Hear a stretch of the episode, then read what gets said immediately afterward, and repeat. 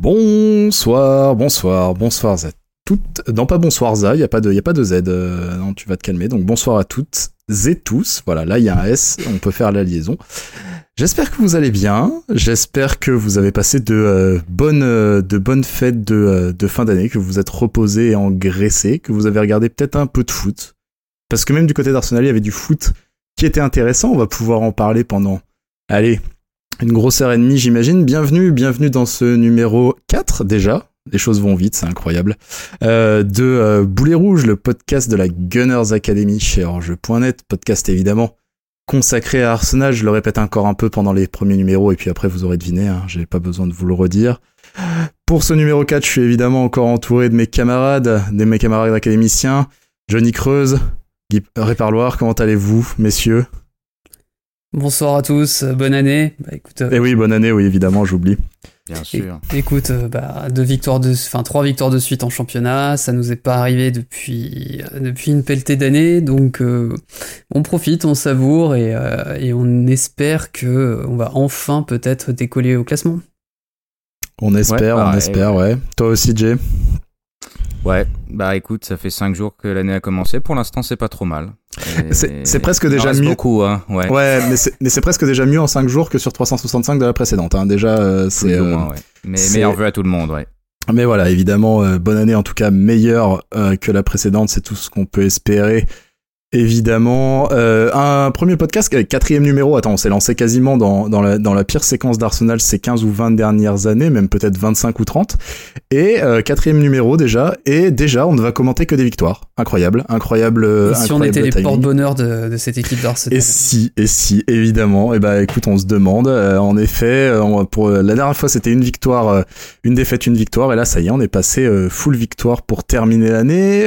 deux matchs donc la semaine passée, deux matchs contre des équipes euh, prenables, hein, on va dire, euh, avec tout le respect qu'on leur doit, des équipes euh, fragiles derrière Arsenal au classement, il me semble, pour les deux, des équipes sur lesquelles, bah voilà, il fallait, il fallait construire un petit peu sur la dynamique, sur la victoire du match contre contre Chelsea, hein, de la victoire contre Chelsea, il fallait absolument continuer dans ce sens-là. Il y avait évidemment des interrogations, forcément. Euh, est-ce qu'on est, euh, est-ce qu'on a retrouvé une forme de mojo? Est-ce qu'on a retrouvé une forme de de, euh, de voilà de positivité, une forme de stabilité, des, interrogations forcément autour de cette dynamique et puis forcément des interrogations autour des hommes qui allaient la maintenir? Forcément puisqu'à Chelsea Arteta avait tenté son va-tout un peu à la force à la force du point, un peu à la force du Covid hein, puisque certains joueurs avaient été mis de côté car euh, alors ils n'étaient pas contaminés, mais ils étaient en tout cas euh, euh, porteurs de symptômes. Voilà, on parle en particulier de Louis et de William. On en a largement parlé dans le dans le précédent numéro. Donc la question un peu pour pour cette fin décembre, c'était évidemment quel compo Est-ce qu'on allait maintenir la compo qui avait bien marché à Chelsea Ce trident, ce saint trident, j'ai envie de dire cette sainte trinité de de jeunes pipous, de jeunes fringants qui nous a fait tellement de bien euh, contre Chelsea, savoir euh, est-ce qu'on allait, est-ce qu'on allait leur maintenir leur confiance et puis est-ce qu'on allait aussi pas vouloir les économiser un petit peu. à un moment où Arteta a quand même beaucoup, beaucoup, beaucoup cherché, beaucoup tâtonné jusque-là, hein, pendant, pendant un an même, même depuis le début qu'il est là. Hein, globalement, il n'y a, a, pas vraiment une équipe qui s'est qui s'est dessinée. Donc voilà, il y avait des interrogations autour de ça. Et et donc, ces deux matchs qui ont servi euh, à donner une réponse. Euh, d'abord, il y a eu Brighton. Alors, Brighton, c'était à Brighton, je crois, je ne dis pas de bêtises. Les deux étaient à l'extérieur. les deux étaient à l'extérieur. Les deux étaient à l'extérieur. West Brom euh, WBA était donc euh, au, au, Thorns. C'est très difficile à dire quand on n'est pas euh, bilingue, d'autant que c'est au pluriel en plus, c'est un peu chelou.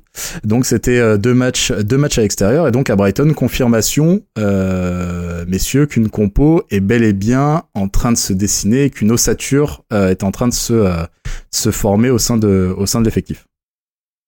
Ouais, et une ossature assez jeune hein, finalement, hein, avec avec ce trio qui avait débuté contre Chelsea. Deux sur trois ont débuté les deux matchs suivants. Il y a toujours Tierney qui est très jeune.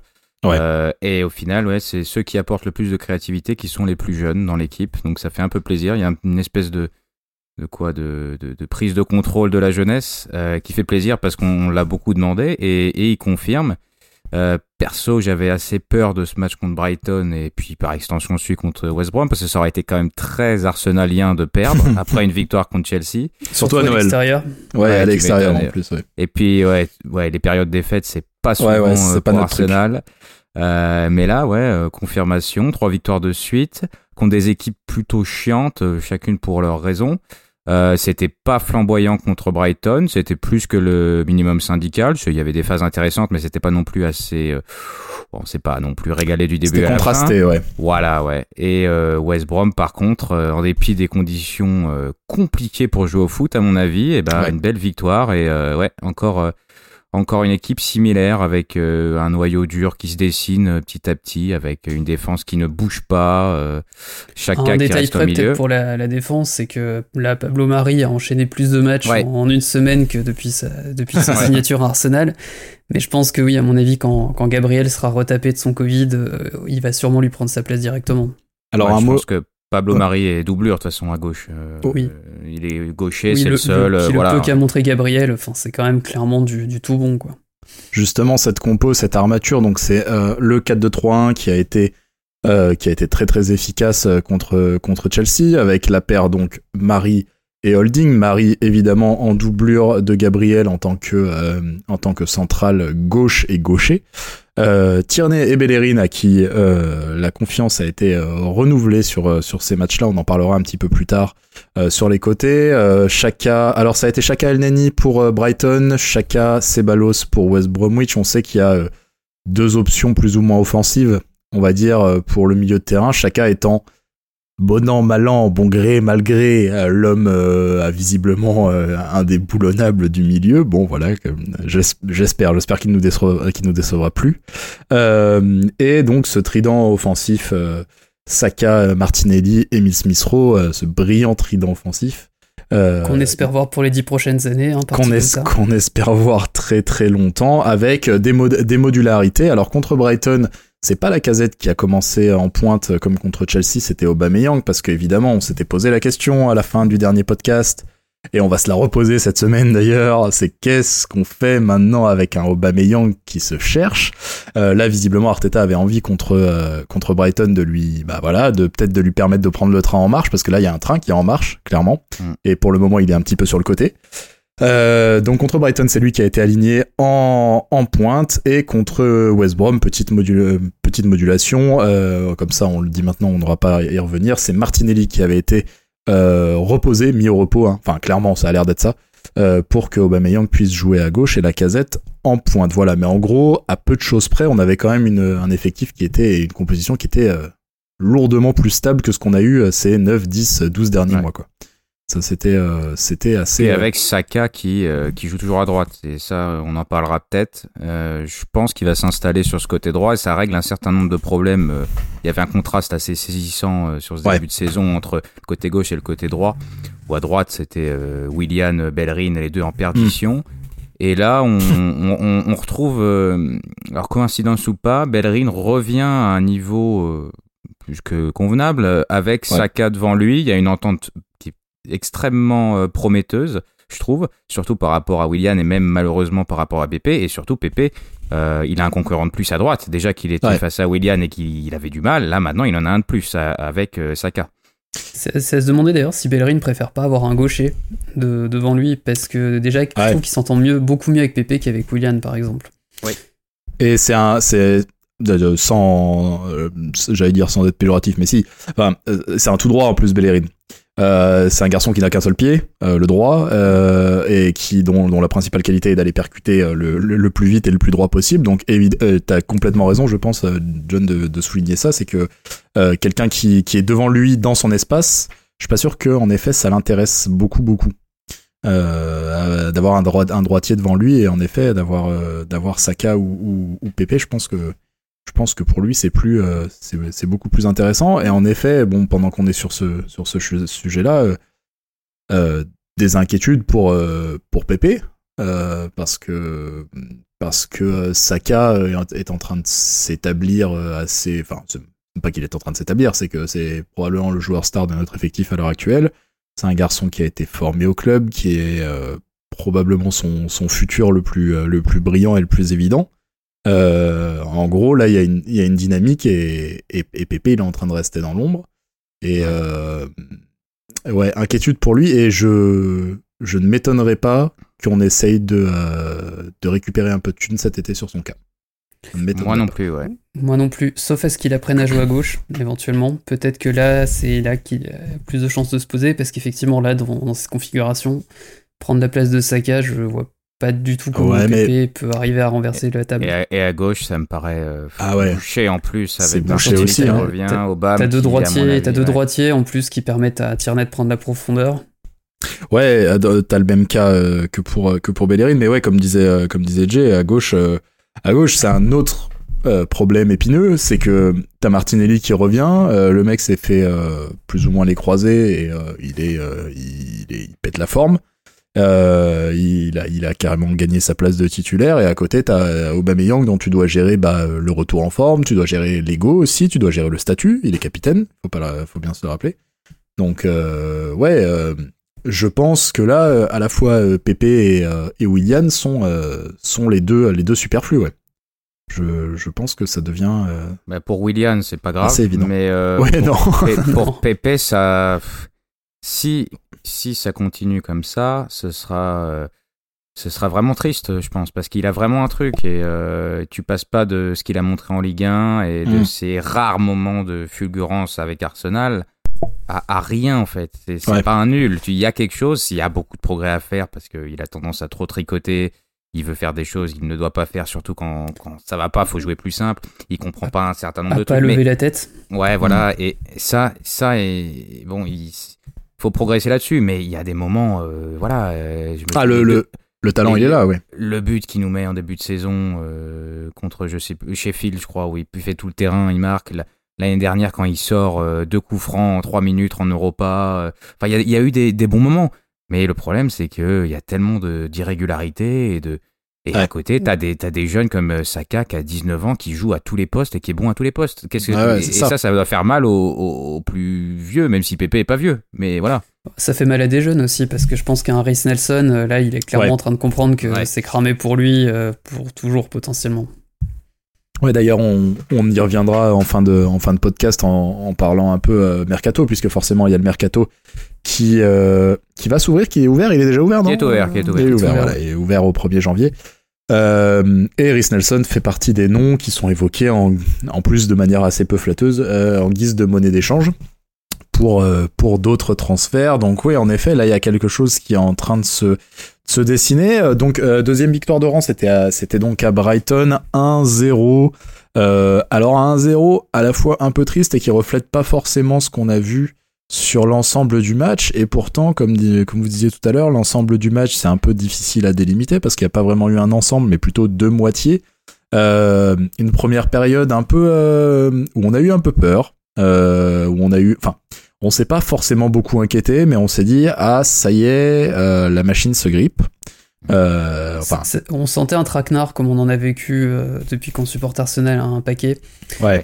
Avec, ouais, une, une, équipe adverse, tu sens qu'il peut se projeter et te, hmm. poser des problèmes en contre à tout moment.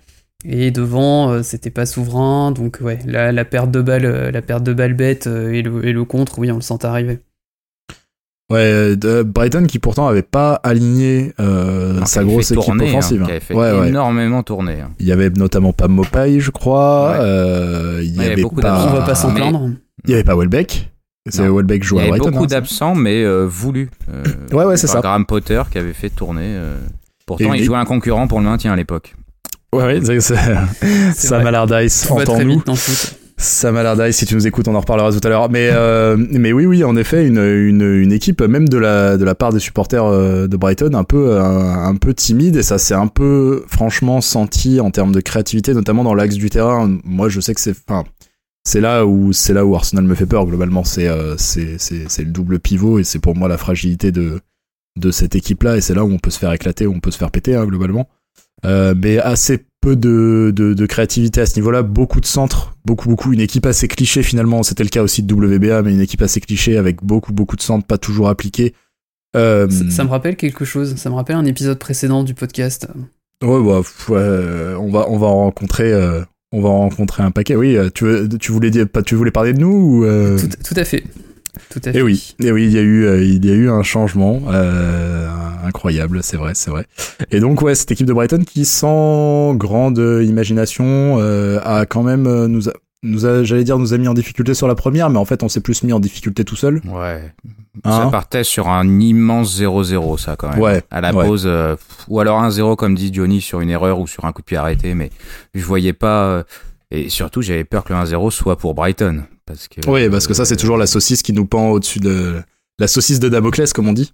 Mhm, euh, la, la, fameuse saucisse de Damoclès que, que tous les fans d'Arsenal connaissent, puisque Arsenal ne fait pas 0-0. Quand Arsenal fait 0-0, Arsenal perd 1-0. Donc ouais, donc une, euh, une prestation assez, euh, en tout cas en première période, assez terne, pas très incisive, ni dans le rythme, ni dans les transmissions, beaucoup de beaucoup d'approximations. C'est pas que c'était euh, forcément mauvais dans les attentions, c'est pas qu'on n'a pas eu de d'occasion, on a eu quelques demi-occasions, mais mais clairement c'était pas assez, il y avait pas assez de supériorité pour faire pour faire bouger pour faire bouger Brighton. Euh, et puis en deuxième, comme, comme quasiment euh, depuis six mois, euh, transformation à la mi-temps, immédiate, quasi immédiate. Ouais, je sais, et puis on a dit la même chose la semaine dernière. Il y a, je sais pas ce qu'Arteta leur dit ou, ou si eux ils ont une métamorphose tout seul, mais c'est vrai qu'à chaque fois ils reviennent avec des, des intentions. bon, il y a quand même du déchet, des choses comme ça. Tout n'est pas parfait, mais il y a des intentions et ça va beaucoup plus vite, ça joue beaucoup plus avec beaucoup plus de fluidité. Et puis, euh, il y a une intention, il y a une volonté de vraiment de marquer et de faire mal. Alors qu'en première période, c'est très, c'est enfantin, c'est très brouillon, c'est on y va y aller tranquille, on va pas se blesser, et hmm. que, des, que des choses comme ça. Alors qu'en deuxième période, à chaque fois, ça démarre plus fort. Alors ça n'a pas toujours fonctionné. Parfois, ça a été des périodes de 10-15 minutes et après, on est retombé dans les, dans les bas-fonds du football. Et on prend Là, le rouge. Voilà, qui nous a souvent fait mal. Et là, euh, ça s'est prolongé à tel point que bah, Arsenal a marqué euh, autour de la 65e minute de mémoire quand la casette rentre en jeu. Et qui concrétise vraiment le temps fort. Ouais, il y, a, y, a, un temps fort quasi, quasi immédiat euh, dès, dès, le retour des vestiaires et qui se prolonge, oui, quasiment 20-25 minutes avec beaucoup de frappes, beaucoup d'occasions. Je crois qu'on touche la barre à un moment. avant avant que avant que la casette marque et, et donc l'entrée de l'entrée de la casette c'est son premier c'est son premier ballon je crois son premier ballon euh, quasiment. Bah, il était depuis moins de 30 secondes, ouais, donc euh, je, je, pense qu'il aussi que ça devait être son premier. Et donc euh, il est rentré. Alors il était rentré pour Martinelli, voilà, qui avait d'ailleurs, voilà, qui avait commencé à être mis au repos à ce moment-là. Pas content d'ailleurs Martinelli au moment de, de sortir. Un, peu frustré, mais bon, ça c'est plutôt le. Je pense c'est plus le compétiteur qui qui parle qu'autre chose quoi. Ah, il, il, commençait le, il commençait à trouver ses jambes en fait commençait à trouver ses jambes, l'équipe commençait à trouver ce, à trouver le, le sens, euh, le sens du jeu. Et donc, euh, un but de la casette sur son entrée, un, un, but de la casetien, quoi. Un but, un pur but de finisseur euh, avec une touche pour mettre, pour se mettre en position et finition au ras du poteau au premier. Quelle frappe! Parce qu'il ouais, l'enroule parfaitement avec un mec devant, enfin. c'est nickel. C'est vraiment le, ouais, le sniper quand il s'y met, quoi. Et, euh, et avant, t'as le, le rush de Saka. Et avant, qui et part avant, tout seul, qui, fait, qui fait un peu le même coup que contre. Euh, ça m'échappe, mais oui, il, prend le ballon il y a quelques matchs où il remise euh, ouais. Ken Ketia et euh, Obama Mark. Euh, ah oui, bah c'était contre, euh, c'était le, le, le, premier but dans le jeu depuis des lustres. Voilà, ça. Et, bah, et, et, je suis assez impressionné à chaque fois quand il est face à des mecs beaucoup plus grands que lui, beaucoup plus costauds, et il résiste. Hein, il est sur une ou deux jambes, il avance et il, te, il, te, il résiste physiquement et puis la lucidité parce qu'il il fait quand même une belle course et il te la lâche parfaitement et euh, voilà. Hein. Il, il, a un centre de gravité assez incroyable. ouais. ouais. il est, il a déjà, il a un boule, il a un putain de boule, il faut le dire. Il a, il a un très beau boule et c'est un truc pour euh, pour les joueurs de foot qui est notamment pour les joueurs de, de foot qui sont euh, pas très grands comme ça, qui qui sont c'est un truc tout con, hein, ça va faire rire certains probablement, mais c'est un truc essentiel en termes d'équilibre et tout. Et lui, il utilise beaucoup son cul, son dos pour euh, pour Je jouer en opposition. déjà parlé de Santiago Cazorla Gonzalez. Bah oui, bien sûr. Non, mais c'était le cas à l'époque aussi de Nasri. Hein. Nasri, je veux dire, euh, Nasri, il utilisait aussi beaucoup ça pour. Alors, d'après des sources proches du dossier qui l'ont déjà croisé euh, sur un terrain de five près d'Aix-en-Provence, c'est toujours le cas. Oui, oui. Samir Nasri. Je, je, pense même que la taille de boule a pas dû a pas dû s'affiner, mais mais en tout cas, c'est d'ailleurs la façon dont Saka euh, euh, dribble et porte son ballon me fait penser un peu à Nasri. Le ballon reste toujours très très près du pied. L'équilibre, même s'il est, euh, ça lui arrive souvent de se faire bouger le haut du corps. C'est-à-dire, il met les mains en appui, il est obligé de tomber et tout, mais par contre les jambes restent toujours très très posées dans le sol. et il arrive pas comme ça à contourner des mecs qui essaient de qui essayent de le bousculer, qui essayent de lui faire tomber le torse, etc. Mais il a l'équilibre du bas qui est complètement impeccable. Et, euh, et, on a ouais sur ce but donc euh, un ballon qui prend euh, dos au jeu à quoi 30-35 mètres, un truc comme ça. Euh, une accélération, il dépose, il dépose son vis-à-vis avant de, avant de le travailler au corps et de centrer parfaitement en retrait pour, pour, pour la casette. Ah, et je pense que les, les, adversaires ont un peu identifié ça et il est, je trouve qu'il est, il est vraiment la cible de, de gros tacles et de, d'interventions ça commence, très, ouais. très limite. ils essayent de le sécher rapidement. Euh, pour, et, comme Pépé l'an dernier d'ailleurs, ouais. il se prenait des tacles. Euh, ils, ils, essayent de le couper avant qu'il puisse euh, prendre un peu de vitesse sur ses premiers pas. Euh, et il faut, va falloir faire attention à mon avis parce qu'il prend des, des vrais, vrais semelles hein, parfois. Hein. Ouais, ouais, ça commence, ouais. Oui, et puis on va dire que je fais dans le poncif, mais c'est un joueur qui joue tout le temps, la tête levée. Toujours à regarder, enfin, et, et, ça sent parce que s'il y a un mec qui va faire le bon appel, il va le voir tout de suite et, et bien lui redonner. Donc euh, voilà, quelque chose de quand même d'assez intéressant parce que ben, les, deux, les deux qui peuvent le concurrencer sur l'aile droite, voire les trois si on compte Nelson, c'est pas vraiment leur qualité première justement. Non, pas du tout. De se situer par rapport à leurs coéquipiers. Et, et, je vais même aller au-delà de ça, c'est que euh, dans l'esprit de ce qu'essaie de faire Arteta, qui est à la fois dans la ligne de, euh, je pense, qui est un espèce d'enfant bâtard de Wenger, de Guardiola, de choses comme ça, où le collectif est un truc qui est à mon sens dans, dans son esprit, dans la façon de jouer, qui est euh, primordial. Euh, je pense qu'avoir un mec qui, euh, voilà, qui cherche une touche de balle, qui cherche à servir les autres, qui cherche à faire la différence, comme tu le dis, en levant la tête, c'est c'est déjà quelqu'un qui a gagné dans son dans sa dans sa hiérarchie quoi. donc donc donc clairement. par rapport à ce que nous-mêmes supporters on ressent par rapport au club, c'est quoi un joueur C'est quoi un joueur d'Arsenal? Bah Là clairement. Et un numéro 7. Voilà, c'est tout à fait ça qu'on qu'on a envie de voir et, et, un, et, un, et un numéro 7. Je pense que c'est enfin, un maillot qui lui va euh, qui lui va à merveille, je pense. Et en effet, euh, il y, a, y, a, ce truc en plus de euh, de revival de, de, de se dire ouais c'est l'ADN exactement ça c'est l'ADN de ce qu'on de, de ce qu'est le club maintenant et, et ça évidemment bon bah voilà c'est Forcément, c'est plaisir. Euh, en parlant de performance un petit peu individuelle sur Brighton, on avait parlé un petit peu des limites d'El Neni la, semaine dernière. Euh, alors autant moi je, je, vous avais écouté en, en, hochant la tête, je les avais pas forcément ciblés. Là contre Brighton, je les ai vus plusieurs fois. Euh, où il met en danger l'équipe sur des choses. Alors, il, il est toujours. Sur une passe dans l'axe, non? C'est pas dans ce match-là? Ouais, un, un, contrôle raté à 15 mètres de ses, 15 mètres de ses buts, euh, des choses comme ça, des trucs où en fait, euh, alors il y a, y a, pas de, il y a pas, il y a jamais de mauvaise volonté avec Alneni. En termes de, en, termes de volonté, c'est toujours exemplaire. Mais par contre, en termes de technique, euh, on commence en effet à voir un petit peu les coutures. Ouais, c'est. Il, apporte pas grand chose en fin de compte. Euh. c'est un joueur utile, quoi. Je pense que c'est un joueur de, de, de, rotation qui peut rentrer euh, en fin de rencontre ou qui va jouer dans les, petits, petits, les plus petits matchs quand tu vas avoir des blessés. Mais euh, il me semble pas qu'on ait dit, on jamais dit autre chose que ça. Par contre, hein. on n'a jamais dit que c'était non plus euh, ah quoi. Hein. Ah non, ah non.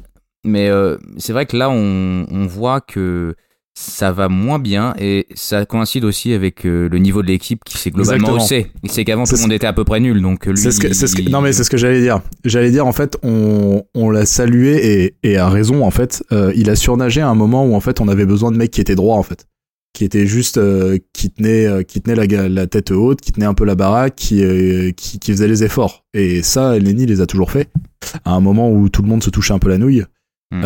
et là maintenant en effet qu'on commence peut-être, peut-être, à rejouer un petit peu au football, forcément, euh, ça, euh, voilà, le, comme tu dis, le gap, euh, le gap se voit un petit peu, le gap se voit un petit peu plus. Et puis une fois que Partey sera de retour, à mon avis, ce sera banquette et puis point barre. Hein. Interrogation toujours là-dessus sur. Sauf pour verrouiller en fin de match éventuellement. Ouais, voilà. Je, je vois que dans ce rôle-là ça va être ça va être un autre casse-tête pour Arteta de d'intégrer Partey. Euh, euh Souvenez-vous que contre Manchester, tout le monde est dispo et il met euh, Partey euh, Partey Elneny euh, bon c'était certes en 3-4-3 mais il met Partey Elneny alors que tout le monde est dispo. Je pense que ça va dépendre du il, joue beaucoup sur les profils pour son milieu Arteta jusque-là. Euh, je pense que s'il a besoin, en fait, je pense que celui qui pourrait le plus faire les frais du retour de Partey, c'est pas spécialement El c'est plus Ceballos, je pense. Euh, parce que s'il a besoin d'un box-to-box, en fait, euh, s'il a, s'il a Partey qui est là, euh, il va se tourner vers Partey. Par contre, des profils de numéro 6 un peu besogneux, etc., il en a pas 8000, il a que, il a que El Neni. En revanche, je, je pense que, je pense que ce sera Ceballos qui partira à la trappe. Et en vrai, c'est pas plus mal. C'est pas plus mal parce que ce dernier, voilà, on m'a cassé les couilles. À mon, à mon grand regret d'ailleurs, parce que j'avais, j'avais cru effectivement au début, je me dis tiens un mec, un mec qui fait des passes vers l'avant, qui essaie justement de, d'orienter un peu, de donner le, donner le tempo de l'équipe, il, avait tout. Hein. Je pense qu'il a, il a tout pour être un très très bon joueur euh, d'Arsenal, pour être vraiment euh, le mec dont tu attends la passe, euh, la passe qui va déchirer des lignes. Mais je pense que chez lui, ça a l'air d'être vraiment l'attitude qui pose problème. Parce que dans sa tête, il n'a pas encore abandonné l'idée de, de percer au Real Madrid et en fait, il ne pense qu'à ça. Il ne voit qu'à, j'ai l'impression qu'il ne voit Arsenal que. Il l'a redit d'ailleurs. Hein. Il l'a redit, euh, il l'a redit aujourd'hui. Hein. Il l'a redit, enfin, du coup, euh, ces derniers jours, mais la citation est sortie aujourd'hui. Euh, pour lui, c'est toujours, c'est toujours ça. La situation est toujours celle-là. Et je pense qu'Arteta quelque part, je sais pas ce qui se dit en interne, évidemment. Je sais pas quelle, quelle est la relation. On sait, on sait, on sait évidemment pas. On n'a pas tous les éléments, mais peut-être qu'Arteta veut pas non plus sacrifier une place à un mec qui ne va pas rester, quoi. Donc, euh, bah, mon avis, c'est il veut retourner au Real et ça doit être réciproque de la part d'Arsenal. Euh, ouais, voilà. Et je, je reste assez. Euh, on en parlait très brièvement la semaine dernière. Je pense que Chaka partait, c'est le milieu qui va finir l'année. Pour moi, et c'est un milieu qui me fait très très peur. Très probablement. Je sais pas. partait, on a. Je peux me gourer. Hein. Je, je pense que partait a le, a le coffre pour faire le taf. Ouais. et qu'il est très très polyvalent. Après, c'est comme d'habitude. Il a l'intelligence défensive euh, qui est inculquée par Simeone aussi. Moi, ça me fait moins peur que toutes les autres paires, franchement. Et ouais, c'est tous ces, tous ces aspects-là. Après, ça va toujours dépendre de autour de lui si tout le monde fait le boulot. S'il a le boulot de faire de l'ailier, euh, du hmm. latéral, si tout le monde part, euh, part n'importe où, c'est sûr que ça va être compliqué. Mais pour moi, c'est à la fois le meilleur défensivement et le meilleur offensivement au milieu de l'équipe, quoi. Bah, S'il a Saka de son côté, déjà tu sais que le travail défensif il sera fait il sera fait euh, sur du coup pour euh, sur la relance adverse. Donc euh, je, suis moins inquiet que si, tu lui mets William devant c'est sûr. À voir ce qui est demandé à, à pour compléter pour compléter Chaka. Mais donc Partey de toute façon n'était pas là. Ceballos n'était pas là non plus sur ce match. Puisque c'était El Neni et, Chaka. Chaka et Bellerin d'ailleurs. Alors on, va en parler euh, on en reparlera tout à l'heure, Chaka et Bellerin qui sont euh, qui ont encore contre Brighton, mais aussi contre Bromwich posé euh, des performances tout à fait correctes. Tu le disais un petit peu Jay tout à l'heure en parlant de Bellerin, mais c'est dans, dans ce que disait Arteta la dernière fois en parlant des mecs qu'il arrive à ramener à bord entre guillemets. moi, c'est ces deux-là qui me font. je pense à ces deux-là, quoi. C'est-à-dire que sans, sans faire des performances incroyables, parce que sur ces deux matchs, ils n'ont pas fait des performances incroyables, on les a quand même, on a trouvé des joueurs stables et on a commencé à retrouver même, un, moi j'ai retrouvé un petit peu Bellerin. J'ai retrouvé un mm. petit peu Bellerin. Ouais, c'était sérieux, c'était appliqué, c'était voilà, c'était il n'y a pas eu de bêtises, c'était c'était bien, c'était au niveau de au niveau de ce qu'on attend finalement de Voilà, ça c'est ce qu'on a en droit d'exiger d'un latéral euh, d'un latéral d'une équipe euh, qui euh, sur le papier est censé jouer la coupe jouer les coupes d'Europe quoi. Ouais. Pour, pour moi ça, ça oh, il peut faire toutes les perfs qu'il veut, il y a des limites techniques et d'intelligence oui, ça, évidentes qui bloqueront toujours, mais dans la configuration actuelle, on va pas aller chercher un arrière droit à 50 millions, donc on va faire avec Bellerin, et puis s'il à ce niveau-là, ça conviendra largement pour les attentes du club, à mon avis. Puis on, en a déjà trois, hein, des latéraux droits. Ouais, voilà. Ouais, mais pourtant Bellerin c'est toujours un dossier qui revient souvent sur les mercatos, sur euh, voilà euh, ce qui part, est-ce qui reste. Bon après il a un statut particulier au club. Euh, Johnny, je crois que tu voulais avant qu'on passe à West Bromwich parce que tu voulais, t'as regardé le match sur Canal, toi, si j'ai bien compris, et tu voulais nous glisser un mot euh, par rapport au, au commentariat? Oui, c'est ça. Bah, le commentariat, donc euh, logiquement, euh, pour la période des fêtes, c'est Stéphane Guy et Pierre Ménès qui officient, et particulièrement sur les matchs d'Arsenal. Donc c'était les, derniers, les derniers matchs de Stéphane Guy, du coup, j'imagine Bah du coup, non, Stéphane Guy n'était pas là. Ah oui, d'accord, il était déjà parti. match de boxing, voilà, il est déjà il est mis à pied, il conteste son licenciement, et d'ailleurs on peut quand même glisser un petit mot pour dire que même si c'était pas forcément le, mec qu'on était ravi d'écouter au micro, on, trouve quand même que c'est un petit peu dégueulasse c'est tout Bolloré juste pour un soutien. C'est surtout c'est un scandale de virer un journaliste pour son opinion. Ça, c'est dit. Surtout, surtout quand tu vois qui tu maintiens dans le groupe, dans le groupe canal. oui, on a très bien compris qui a demandé sa tête de toute façon. C'est certain. Et, euh, et, mais du coup, Stéphane Guy parti, donc il y avait un commentateur dont je suis désolé pour lui, j'ai oublié le nom, qui avait pris euh, Pierre Ménès comme, euh, consultant, qui, donc voilà l'a emmené pour son, petit tour, son petit annuel au micro. Et ben, je pense que voilà, il nous a fait du, concentré pur jus de, Pierre Ménès, c'est-à-dire qu'il il a pris une tête de Turc, comme faisait l'arqué dans, dans, ses plus mauvais, dans ses plus mauvais matchs, et il a, il a descendu tout le match. Manque de bol, tête de Turc, c'était Bukayo Saka. Alors oui, alors il paraît. il paraît que le mec a tapé complètement à côté. travaillé hein, son, son, sujet, hein, parce que je pense qu'il suffisait qu'il regarde 2-3 deux, deux, trois matchs de la saison, et là tout de suite tu vois que c'est peut-être un de ceux qui essaie de tirer l'équipe vers le haut. Et même sur ce match-là, en fait, il, le défonçait genre euh, au moindre contrôle à peu près raté ou choix euh, pas forcément euh, tip top. Mais par contre, sur sa chevauchée sur le but de la casette, bah, je pense que son micro, son micro devait être débranché à ce moment-là. On, alors, on l'a pas du tout entendu. C'est un truc que, que, les, les, les, observateurs de Ligue 1, les spectateurs de Ligue 1, les gens qui regardent la Ligue 1 sur le foot, ont noté depuis longue date. Je pense que les gens qui regardent la Ligue 1 et qui nous écoutent là ce soir vont dire bah les mecs vous débarquez. Oui, on débarque parce qu'on l'a on n'est pas forcément client du Canal Football Club, etc. Mais euh, euh, le, truc de défoncer un mec euh, sans l'avoir vu jouer, apparemment, c'est une signature Pierre Ménès. Hein. Et pour l'anecdote, ma, copine qui regardait le match avec moi, qui ne savait pas du tout qui était Pierre Ménès, au bout de deux minutes, elle commence à me dire mais, mais c'est qui ce gars? C'est qui ce mec qui, qui balance, euh, voilà, qui est pire euh, qu'un poivron au café du commerce euh, et voilà, qui, qui, est payé pour ça, quoi.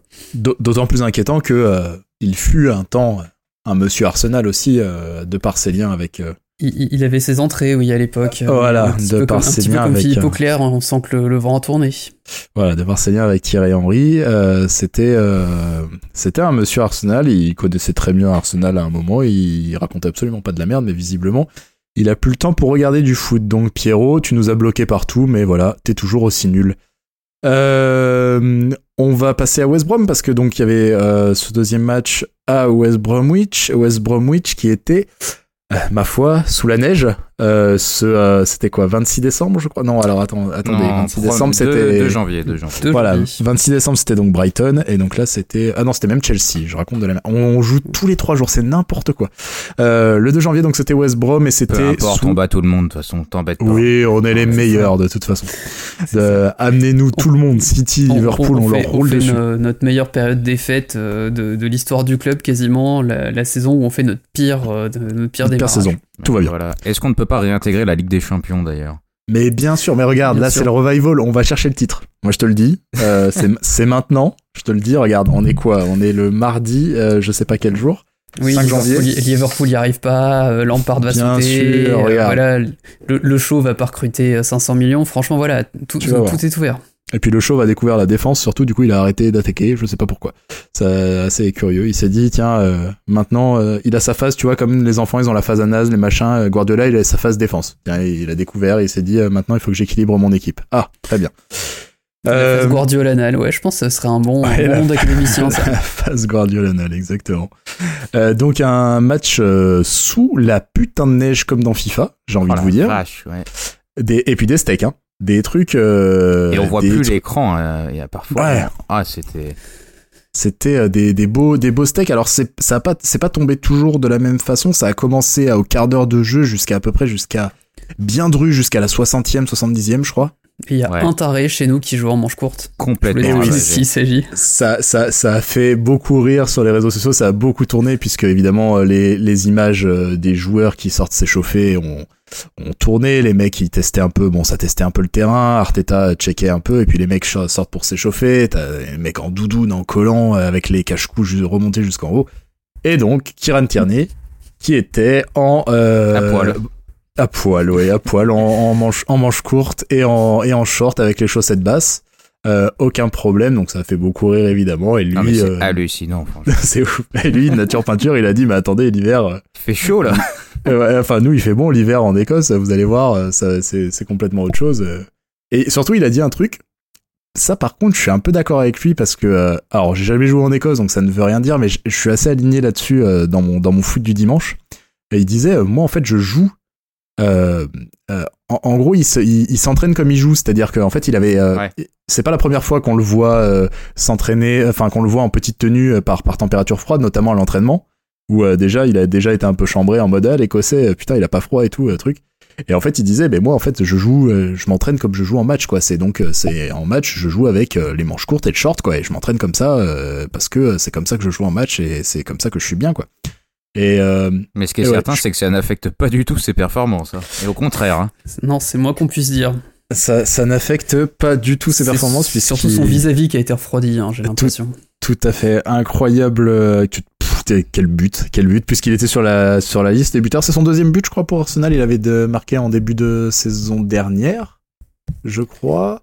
Euh, Euh, Moi, je vois un but sur Wiki. Alors ah, peut-être que c'est ah, pas jour, mais. Alors moi j'ai Ah, entendu. si on en est à deux, on en est à deux. en- Ah c'est ça. Hein. Il me semble que c'est ça. Euh, il était sur la liste des buteurs et un match donc forcément qui a été un petit peu euh, compliqué à maîtriser, hein, forcément. Enfin, dans le sens où euh, on n'a pas forcément pu poser autant qu'on le voudrait une possession, un tempo par rapport à une équipe qui n'avait pas grand chose à avancer. Alors WBA, c'est quand même, euh, nul. c'est chaud, hein. C'est chaud. Hein. Ah, c'est C'est- Allardyce, hein. C'est c'est- euh, non, attends, c'est nul avant Allardyce. Alors c'est te dire. c'est c'est en même temps, il y a, il y a quand même beaucoup d'anciens joueurs d'Arsenal, les gars. hein. C'est vrai. Il y a au moins trois anciens joueurs d'Arsenal. Il faut se poser Alors, des a- questions, les mecs. hein. Il y a, il y a Gibbs, Il y a Bartley et, euh, et un des autres Bartley qui jouait, qui, Bartley qui jouait donc en jeune Ouais. Arsenal. Ah oui, c'est possible. C'est possible. En tout cas, Gibbs ne jouait même pas. Euh, voilà, je ne sais pas s'il était blessé ou quoi, mais, Mais en tout par cas, il était- contre, un autre monument du football jouait.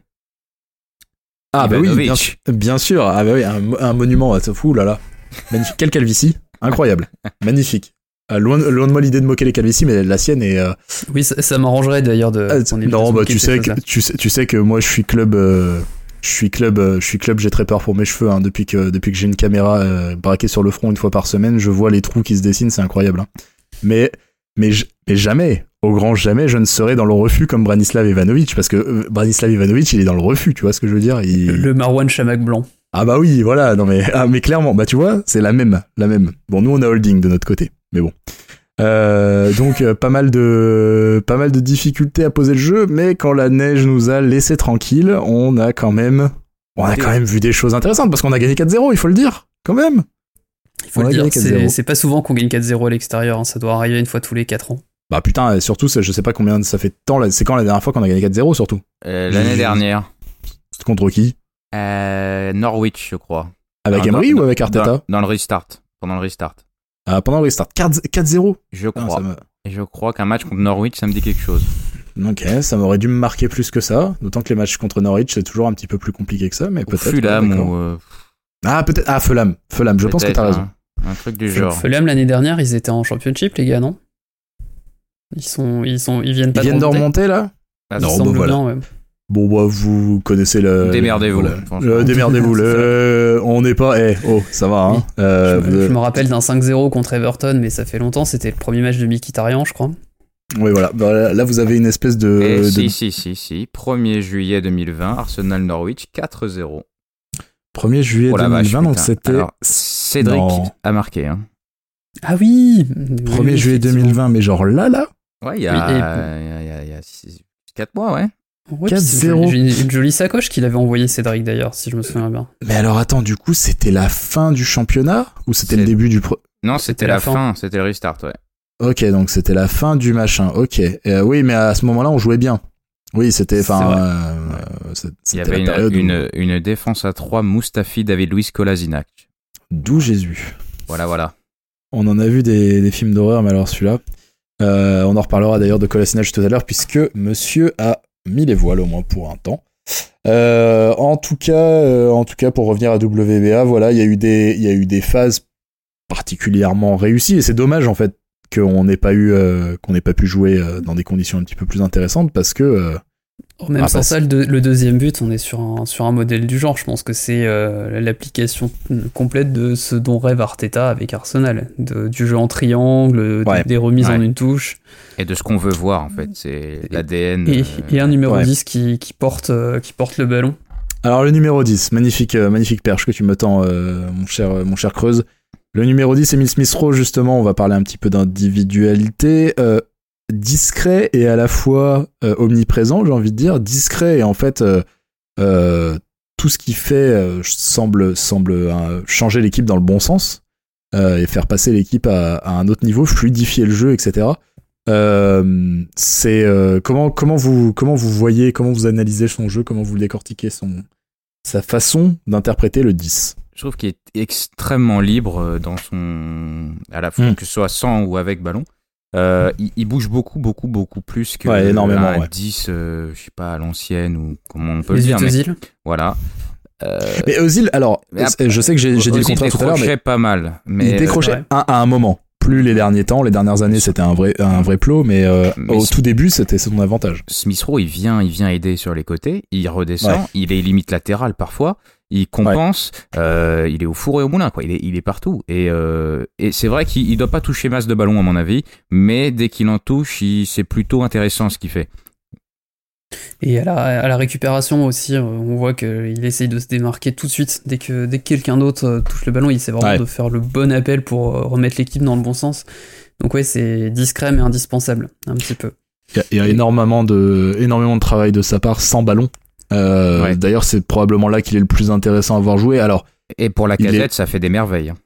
Et pour la casette, ça fait des merveilles. Alors c'est très étrange parce que du coup, enfin non, c'est pas étrange, c'est logique. Euh, J'allais dire, c'est très étrange parce qu'il ne se marche pas dessus, mais en fait, le fait que euh, Smith Rowe dézone autant, le fait qu'il aille chercher euh, des, des, secteurs de jeu complètement différents, euh, laisse cette espèce de zone devant la surface pour la casette complètement libre en fait.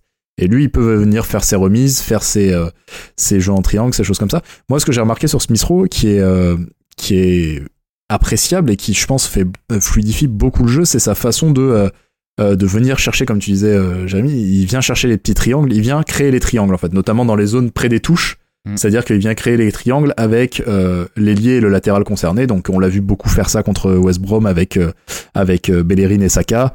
Et de l'autre côté avec avec Tierney, un peu moins avec Aubameyang, mais mm. mais voilà, on voyait on voyait beaucoup de choses. Il vient aussi combiner pas mal avec euh, avec la casette. Il y a notamment une occasion à un moment où la casette euh, euh, tire sur tire sur Johnston à l'entrée de la surface, un truc. enfin, on les renverse complètement avec une, une occasion en une touche de balle en première période. en tout cas, il y a énormément de son travail qui se fait sans ballon et il fluidifie énormément les offensives. Et, et, tu vois contre, je crois que c'est contre Brighton, Chaka, la connexion Chaka Smith Rowe et celle de Chaka, enfin Chacun a fait le plus de passes à Smith Rowe en gros dans le match. Et c'est assez hmm. parlant. Euh, on, a, on a moins euh, ce trou de, de immense eh au milieu de terrain. On a une solution, même si je trouve que parfois il est un peu trop haut. Mais, euh, mais il, est, il est assez dispo et ça fait une solution en plus soit pour une passe directe, soit pour une remise, soit pour des jeux en triangle comme tu disais. Il, il est, il est vraiment, il est vraiment très intéressant dans son placement sans ballon euh, et, il crée des espaces pour les autres. Et la casette a l'air de kiffer vraiment, euh, ça marche vraiment euh, du feu de Dieu pour lui là. Hein. Bah, quand, t'as un mec qui a justement, qui joue entre les lignes, qui, qui hmm. va te remettre le ballon en une touche de balle pour un la casette, après c'est régal. Et en plus attirer une partie des défenseurs, ce qui va te laisser un petit peu la place pour faire ta remise. Forcément pour, pour la casette, oui c'est du pain béni. C'est-à-dire que généralement, quand euh, Smith Rowe, par exemple, s'il percute à gauche, on a Saka qui va venir faire l'appel l'appel au deuxième poteau, et là, la casette, il va être dos au jeu, il va le voir arriver, il va se dire, bah tiens, euh, il va lui envoyer un, petit bijou, et bah, d'ailleurs, le, le deuxième but, c'est complètement ça. Ouais. C'est pas tellement dans la. Finalement, c'est pas tellement dans des passes impossibles, des lignes de passe comme ça pouvait être le cas pour, pour Ozil qui trouvait des angles, des, des, transmissions un petit peu exceptionnelles comme ça. C'est pas sur, c'est pas sur ça. C'est beaucoup sur euh, voilà l'activité, les petits relais, réussir à comme vous l'avez très bien dit, euh, débloquer des espaces. Euh, donc c'est un 10 un petit peu particulier. Ça va d'ailleurs avec son petit format, j'ai envie de dire, parce que du coup il est il a un côté un peu imprenable quoi. Il bouge tout le temps. Euh, il... Alors il prend des taquets quand même. Hein. Il commence à prendre des taquets, mais mais il a il, a un côté un peu insaisissable quoi. Moi je pensais pas qu'il allait jouer. aussi, hein. Je pensais pas qu'il allait jouer autant contre West Brom, justement pour, pour cette histoire de taquet là. Et bah, je comprends pourquoi Martinelli n'a pas joué. Mais en plus, avec la neige et tout. Alors, c'était évidemment la question, c'était de savoir. Il y a eu débat hein, au, sein de, au sein de la fanbase, sur les réseaux sociaux, etc., de savoir. Bah là, tant que ça va, et on sait que ça va à cause de ces trois-là, est-ce qu'on finirait pas le mois avec ces trois-là? Quitte à tirer un petit peu sur la corde et à prendre des risques, est-ce qu'il est faut pas. Euh, euh, euh, voilà. Alors, ok, mais si on les met pas en cup ce week-end bah, je pense que de toute façon, ça va tourner ce week-end. Arteta a fait le choix finalement d'en reposer un sur les trois, d'en conserver deux. Je pense que c'était le bon choix parce qu'avec deux sur les trois, tu maintiens quand même une certaine dynamique. Et puis t'avais, il, fallait un moment, il faut, il faut rattraper le soldat Aubameyang quoi. Mm il faut rattraper le soldat Aubameyang. Parlons-en maintenant, tiens d'ailleurs, hop, pendant que j'ai le, le truc.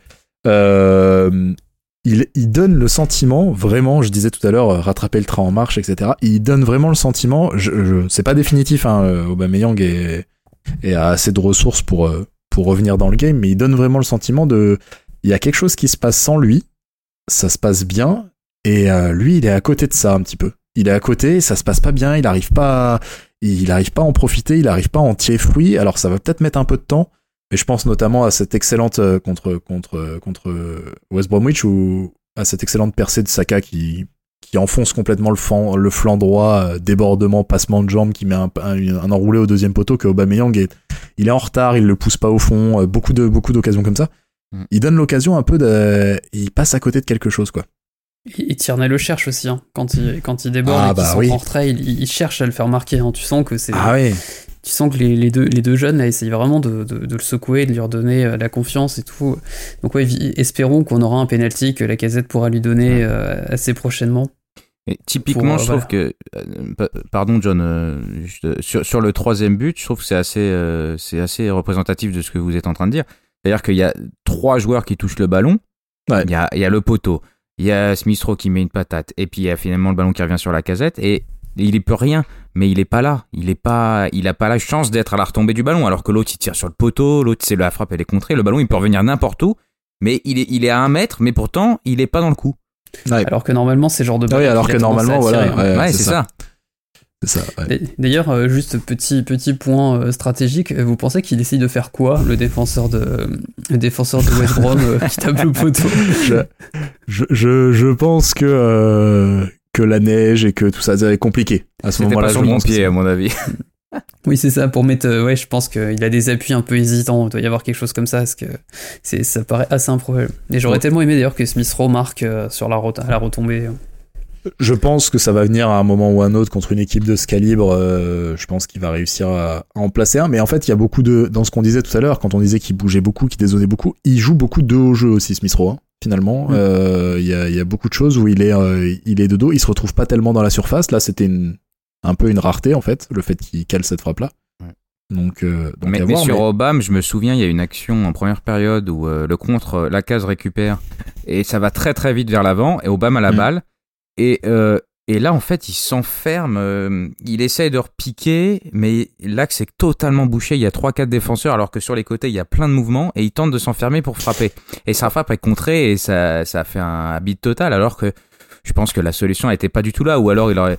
C'était l'état de grâce de l'année dernière, il décochait une lucarne, euh, voilà. Mais il, fait. Il, et à l'inverse, il y a une, en fin de match, je trouve qu'il en gère une plutôt pas mal, où il se, il crochette et il se met sur son pied gauche, et le gardien la sort très très bien. Euh, et là, pour le coup, tu retrouves ce, sens du but que vraiment qui, oui, qui a fait un peu défaut. Cette vivacité d'appui qui lui permet justement de feinter euh, en pleine surface euh, très très bien. Et il le fait très bien. Mais c'est même pas contre West Brom, je pense c'est vraiment plus contre Brighton qui m'a fait de la peine. C'est-à-dire que chaque truc qu'il essayait, notamment en première mi-temps, ça marchait pas. C'est que de toute façon, la position de neuf, je reste persuadé que ça ne lui va pas. Non, non, faut arrêter, faut arrêter. C'est pas un axial. Y, il y a eu un forcing de con euh, notamment, je sais pas si vous l'avez vu passer beaucoup sur la fanbase anglaise euh, au moment où ça allait très mal de dire mais Aubameyang, faut le faire jouer dans sa meilleure position, c'est notre meilleur buteur, on le fait jouer neuf, machin. Il y a quand même une absence de sens tactique derrière cette réflexion qui est aberrante quoi parce que euh, parce que ça ne va pas. Aubameyang neuf, ça ne va pas. Genre ça, ça crève les yeux absolument partout et c'est pas parce que bah, un mec qui sait pas tenir le ballon. Bah, bien sûr, enfin, surtout, ça me paraît pas possible. Surtout sur une équipe. Bah, déjà, et puis sur une équipe qui va mal, tu vois, où on a besoin de tenir le ballon, on a besoin de toucher le cuir, on a besoin d'avoir de la confiance, de, de pouvoir faire tourner, de se dire qu'on le fait tourner et que ça va et qu'il se passe rien et qu'on est vivant, machin. On, avoir un Aubameyang en pointe, c'est le meilleur moyen d'aspirer tous les tous les longs ballons du monde, quoi. C'est le, meilleur moyen d'envoyer des saucisses n'importe comment et de dire à Holding de continuer d'envoyer ses roquettes de merde. Quand, tu vois le taf de la casette, bah oui, il sait pas faire ça, Obama. Il a d'autres qualités, mais ça, il sait pas le faire. il, y a peu, il y a peu d'attaquants qui le font aussi bien que la casette. Hein. Il y a peut-être Giroud euh, dans, dans ses, meilleures années. Mais, euh, mais en tout cas, ouais, c'est assez rare ce, ce, genre de profil. Ça, ça me rappelle ces heures sombres où euh, Wenger jouait avec Walcott en pointe. Oui, voilà. Ouais, bah, on, en parlait l'autre jour, d'ailleurs, je crois. Mais oui, oui, c'est exactement ça. Et en fait, je pense que Aubameyang aurait pu être un très bon neuf dans les années 90. Ouais, ou À une époque, on leur demandait pas de défendre, on leur demandait juste d'être là, de marquer. Bah ça, il le fait très bien. Mais là, participer au jeu, bah, dans cette position, c'est pas possible. C'est pas son truc. En revanche, moi, je reste persuadé par rapport à ce qu'il montre, par rapport à son état d'esprit, parce que je sais que c'est un garçon qui a un état d'esprit très très positif. Et, euh, et, euh, et il a, il a son brassard, il a son truc. Euh, j'ai aucun doute sur le fait qu'il aime le club, machin. Je pense pas que ce côté Là, il est en train de se passer des choses sans moi. Sans moi, j'espère que ça va, et je pense que ça va plutôt l'aiguillonner entre guillemets pour euh, pour vouloir se mettre au niveau, parce que mine de rien, entre euh, entre le poste de éventuellement de neuf, bon, qui est, vous l'aurez compris, pas notre préférence, mais entre celui-là et le poste de d'ailier gauche que Martinelli va pas pouvoir jouer non plus day in day out, euh, on va avoir besoin d'Aubameyang de toute façon. Très clairement. Très clairement, surtout que ça permettrait aussi de justement de jouer peut-être à deux devant Martinelli, euh, Martinelli Aubameyang les, les jours où tu as besoin de faire souffler la casette éventuellement. Ouais. Donc euh, oui, de toute façon on en aura besoin et euh, j'ai aucun doute sur le fait qu'il va, il va s'y remettre, qu'il va, qu'il va tenter, enfin en tout cas qu'il fera de son mieux parce que c'est ce qu'il a fait toute sa carrière. Quand on regarde sa progression, quand on regarde un peu d'où il part, de, enfin ses premiers matchs en Ligue 1, c'était vraiment pas, euh, enfin en tout cas c'était vraiment pas hyper enthousiasmant dès le départ. Et puis il a bossé, il a énormément. Euh, enfin voilà, c'est vraiment quelqu'un qui n'a jamais posé problème où, que ce soit. Un petit peu au Borussia? Un petit peu au Borussia. Oui, mais, parce qu'on le voulait. Oh ouais, je, je, je, suis un peu dubitatif vis-à-vis de son. Cette, euh, cette, en effet, de cette, euh, cette réputation qui s'est taillée au Borussia. J'ai un peu des doutes, un petit peu. Un petit peu des doutes. Euh, en tout cas, un qui profite euh, de cette embellie à merveille, je pense que vous l'aurez compris parce qu'on l'a cité déjà plusieurs fois, c'est évidemment la casette euh, qui s'en sort très très bien, qui a 5 matchs en 5 buts en 4 matchs, je crois. Oui, c'est ça. Quelque chose comme ça. un contre West Brom où il a pas l'air de faire exprès de la reprendre. Je crois qu'il la tape du genou, il me semble, sur le centre de Tierney c'est les buteurs. On prend tout. Le, genou, la couille, euh, on prend tout. Euh, tout est valable. puis des, coups de genou comme ça qui, qui, qui arrachent, qui arrache presque le filet, on, prend tous les jours aussi. Hein. ouais, bien sûr, on, prend absolument tout. 5 buts en 4 matchs. Et puis il s'impose, comme on disait, euh, euh, en leader de l'attaque, il a l'air de parfaitement s'intégrer à cette euh, à cette ligne de genoux qui euh, qui le trouve très très bien, qui avec lesquels il combine assez naturellement parce que de toute façon Saka depuis Saka pardon, la casette ça a toujours été son jeu, cette volonté de Exactement, fluidifier. c'est ce que j'allais dire, c'est que ouais, t'es vraiment sur des des piou qui sont parfaits dans hmm. c'est-à-dire qu'ils vont prendre des appels dans tous les sens, qui vont essayer de qui vont essayer de prendre la profondeur, de jouer en une touche et donc oui, forcément pour pour la casette, c'est du pain béni. Ouais, c'est enfin l'attaquant qui, qui, peut jouer, euh, enfin qui peut, euh, enfin en tout cas l'attaquant qu'il veut être. Moi, moi j'ai le sentiment, euh, surtout quand on, quand on voit ce qu'il tente, ce qu'il fait, etc. Il a enfin des courses autour de lui en fait. Il a enfin des gens qui demandent le ballon en mouvement, qui il y a beaucoup plus de spontanéité dans les dans les derniers mouvements, dans les derniers matchs. C'est-à-dire que il y a des déchets, parce que les passes, on les tente en première intention, et des fois, bah voilà, j'ai cru que t'allais partir, t'es pas parti, etc. Mais moi, je préfère 100 fois ça parce qu'en en fait, les, les, les, moments où tu te comprends et les moments où ça passe, euh, t'as forcément un temps d'avance sur l'adversaire, quoi. Et ça, c'est très très la casette dans l'esprit. Et, et, puis je trouve qu'il y a une, il y a une entente vraiment qui commence à se créer avec ces petits jeunes. Et on, on l'avait dit déjà la semaine dernière que c'était, le, papa. C'était le ah, qui guide un peu la ligne. Et puis même dans le, dans le taf défensif. Il est souvent à, à les replacer un peu, à leur dire toi tu, tu te mets là, euh, voilà, je. Et c'est vrai que le fait d'avoir du mouvement autour de lui, ça sert pas à grand chose d'avoir un point d'appui si le, le, deuxième bah, joueur derrière toi est à 20 mètres ça va, tu vas perdre le ballon parce que tu peux pas le garder pendant 30 euh, secondes. Et là, euh, et, on le sent vraiment, vraiment épanoui. Hein. Euh, sur, sur, parce qu'il y a eu des, ces derniers mois où il y a eu voilà où il faisait un peu la tête, on le voyait sur le banc avec sa capuche, voilà, ou sur le terrain il fait un peu, il fait un peu la gueule et et, je trouve que parce qu'il a un langage corporel très très parlant dans un sens ou dans l'autre. Hein. Et je trouve et, et le ce qui est le plus parlant pour moi, c'est que les, les, les deux rencontres où il est titulaire contre Chelsea et West Brom, il finit la rencontre. Et avant, il, Chelsea il sort à la 91e, voilà. Mais en gros, il joue 90 minutes euh, et d'habitude, il est toujours sorti à l'heure de jeu. Ah, Wenger l'a énormément fait sortir. Moi, ça je, je, je, pétais un plomb à chaque fois. Genre, Mais même, même Arteta, aussi. Même Arteta. Emery hein. aussi. Ouais, c'était euh, ou c'était Emery.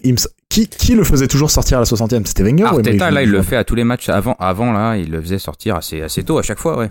Alors après, est-ce qu'il n'y a pas une, une raison pour que les trois le fassent peut-être? Mais en effet, le fait que tout à coup, euh, ils, puissent finir ces matchs-là, il y a un signal au moins physique, quoi, dans l'engagement, dans le truc. D'ailleurs... Euh, ah, tu te fatigues moins avec la balle, moins évidemment. À, courir bêtement euh, de manière désorganisée. Euh, enfin, pour moi. Hein. Oui, puis on, on l'a vu comme Brighton, il est capable de la tenir très haut. Tout, tout, tout, en haut dans les, dans les dernières minutes quand tu mènes juste un zéro. Et bon, ça, clairement, c'est priceless.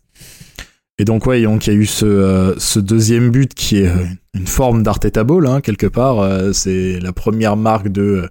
enfin, de. Je, je, pense que ce qu'on a vu là, comme vous le disiez, en effet, c'est exactement ce que Arteta veut, la finalité, qu'on n'a pas eu jusque-là, hein, qu'on n'avait pas l'année dernière, qu'on n'avait pas encore, évidemment pas ces six, ces six premiers mois de la saison 2020-2021. Mm. Mais c'est le, je pense que c'est la finalité de, de, ce que, de ce que veut Arteta et on commence à peine à l'entrevoir avec euh, cette, euh, ce, ce, fameux troisième homme, cette, ce fameux ce 1, 2, 3 qui est impossible à anticiper, avec toujours du mouvement derrière la passe. C'est, c'est surtout des, des appels contre appels, des appels à la, à, la réception, c'est du passe va constamment. Euh, c'est flagrant la différence qu'on avait avec il y a quelques matchs où moi ça, ça genre me crevait les yeux depuis l'écran de voir des mecs qui faisaient une passe et qui ne bougeaient pas derrière.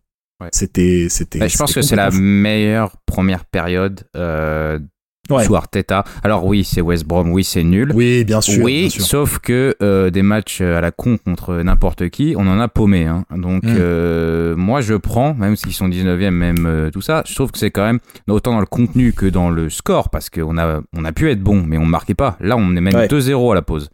Ouais. Oui. Comme, comme contre Chelsea, je crois, ouais, donc euh, ça, ça, ça, donne de la confiance, quoi, très clairement. Oui, voilà, c'est ça, c'est qu'à un moment, si tu veux faire, pouvoir faire ça sur les gros, contre les grosses écuries, il faut aussi faire, le faire contre les petites. Bah oui, puis pour Arteta s'appuyer pour remettre en place des schémas mm. à l'entraînement, c'est plus facile quand t'as déroulé, euh, bah, quand t'as déroulé comme ça que quand euh, t'as galéré un petit peu. Puis même en plus, tu vois individuellement que, bah, que, que, pour beaucoup, ça, ça commence, il, commence à être en pleine bourre. Je j'ai pas retrouvé le nom du défenseur latéral de, de, West Brom. Faut qu'il ouais. donner d'avoir euh, Furlow, Furlow, je crois. Furlow, il s'appelle, je crois. voilà, ce, ce, monsieur doit être sûrement père de famille et je, enfin voilà, je. Il, est, il avait l'air pas très vieux, alors peut-être une petite famille alors. Euh, mais, euh, mais, en effet, ce garçon qui, est des artistes du ballon rond. Oui. Tâter le cuir avec euh, magnificence. Qu'avez-vous pensé de ce contrôle de Smith Rowe sur le deuxième but où il, euh, où il s'emmène le ballon dans la sur. Ah là, ah bah. Et c'est discret. C'est très très discret. Mais c'est du gauche, c'est de l'extérieur du gauche. Tu hein. sais, euh, tu t'en rends pas compte si tu si tu justement si tu prêtes pas attention, tu dis bon bah c'est tellement dans fluide et dans le mouvement que tu tu fais pas attention sur le coup. Ouais. Mais quand tu vois justement tu vois là le fait de tu vois j'avais même pas réfléchi le fait de le fait que tu évoques le truc bah forcément oui c'était un contrôle incroyable qui fait en pleine course. Mais au début, je croyais que c'était du plat du pied droit, mais en fait, c'est un extérieur gauche. C'est de l'extérieur gauche, ouais. Euh, mais de toute façon, c'est quand même un truc, à un moment ou à un autre, qui finit par payer. Et je pense que Smith Rowe, il finit par gagner sa place. C'est quand même des mecs qui ont du ballon, en fait. C'est, je veux dire, euh, Smith Rowe, il est pas grand, certes, il est pas, euh, il est pas peut-être pas très physique. il a peut-être pas fait de grosses prestations quand il est parti en Allemagne, etc. Mais à un moment, quand t'as quand as du ballon comme ça et quand tu as un sens du collectif, c'est-à-dire que par exemple un PP a du ballon mais a plus de mal à s'intégrer, etc. Le fait que tu un, un, joueur aussi technique et qui a été formé dans, une, dans un certain esprit, euh, état d'esprit collectif, ça finit forcément par payer. Donc euh, là, là, on parle du, on parle du geste de, de Smith Rowe. Euh, moi, je voulais parler quand même depuis, depuis quelques matchs de la, la qualité incroyable des, du pied de Saka genre les centres de Saka j'aimerais qu'on en parle parce que ah c'est quelque chose c'est c'est faut qu'on les faut qu'on les faut qu'on les mette deux là où, où Aubameyang est court ah oui où Aubameyang est court mais elles sont dans une zone, putain, elles sont parfaites. C'est incroyable et il les fait des fois dans des efforts, c'est-à-dire que t'as pas forcément de, de sentiment quand il court euh, au moment de centrer, tu te dis pas ah là il l'a appliqué. Non non, il le fait naturellement, mais il a un il a un pied incroyable. Et, même quand il, et même quand il les rate, euh, ça fait but. Oui, voilà, quand il les rate du pied droit. Euh, et, sur le troisième, il centre du droit en plus. Il met un crochet à l'autre et il centre du droit spontanément sans. Et un, centre Elle est bonne, hein. fabuleux. Un centre fabuleux, tendu, enroulé vers l'extérieur, donc très difficile à, à, avoir pour le gardien parce qu'il ressort de. Le centre ressort de sa surface. Et, et je sais pas si vous avez remarqué, mais ça a changé de tireur sur les coups francs et sur les corners. Hein. Ouais. Sur les coups francs et sur les ah. corners, c'est ça qu'a maintenant. Ouais, Oui, moi j'espérais tirer net depuis longtemps et c'est jamais arrivé, mais oui, là clairement Saka, il n'y a, pas, y a pas de question à se poser. Et c'est Balos ne sait pas les tirer, donc c'est bien. Oui, oui. Parce qu'on a vu des trucs dégueulasses cette année quand même. Hein, ah, depuis... le, pire étant Nelson qui les tirait en des matchs. qui passe pas, le, passe pas le premier défenseur. Digne héritier de Théo Walcott et de, et de ses corners dans le tibia du premier défenseur. franchement, à ce niveau-là, comment est-ce possible? Ah bah ça, ça c'est toujours la question. Des corners, quand t'arrives à ce niveau, t'en as quand même tiré un sacré paquet, j'imagine. Quoi. Moi, Walcott, tu dois peut-être t'entraîner. Walcott, je pense qu'il y avait une clause. Je pense qu'il y avait une clause. Sur les coups de pied arrêtés, les machins, il y avait une clause. Parce que le fait qu'on laisse tirer les, coups francs, enfin les coups de pied arrêtés à ce mec-là, qui n'avait... Je veux dire, c'est pas comme s'il en avait mis 150 dans sa carrière et tu lui dis, ah ouais, lui il les tire parce qu'il sait les mettre. Non, euh, Walcott il a jamais mis un coup franc. Genre, à quel moment on lui faisait tirer les coups francs et les corners? C'est, euh, j'ai jamais compris ça, moi. Donc, euh, à un moment, quand l'inexplicable euh, ça continue de s'appliquer, c'est qu'à un moment, il y a, y a, un délire en. Il doit y avoir un délire. Euh, tu veux dire que quand il a signed that thing, on s'est fait entuber? Je, je pense que en effet, dans le sign that thing, il y avait beaucoup de choses. Le package était large, je pense, et que et qu'on n'y a pas forcément gagné. Typique Arsenal hein, d'ailleurs. Oui, bah oui, bah, de toute façon. Mais, en tout cas, oui, on peut que se réjouir d'avoir deux snipers gauchers euh, au niveau de la qualité de centre, euh, comme ah on a rarement eu euh, en même temps. Oui, parce que donc on va le dire aussi très rapidement, mais encore une, une vraie excellente prestation de Kieran Tierney qui, en fait, ça fait partie des mecs où tu te demandes plus s'il va bien jouer parce que tu sais qu'il va bien jouer en fait. Et ça, c'est génial. Oui, c'est ça. Et t'as un frisson quand il centre, quand il s'apprête à centrer. Tu sais qu'il y a quand même de grandes chances que ça arrive euh, dans une zone potentiellement mortelle. Et contre WBA, contre WBA, il a montré une variété dans euh, la position euh, au moment de centrer qui était hyper intéressante. Il a fait des trucs complètement différents à chaque fois. Alors il y a eu des centres bien sûr, mais il y a eu des centres à ras de terre, il y a eu des centres en retrait, il y a eu des centres au point de pénalty, il y a eu le but évidemment. Du mauvais pied. voilà. Du mauvais pied.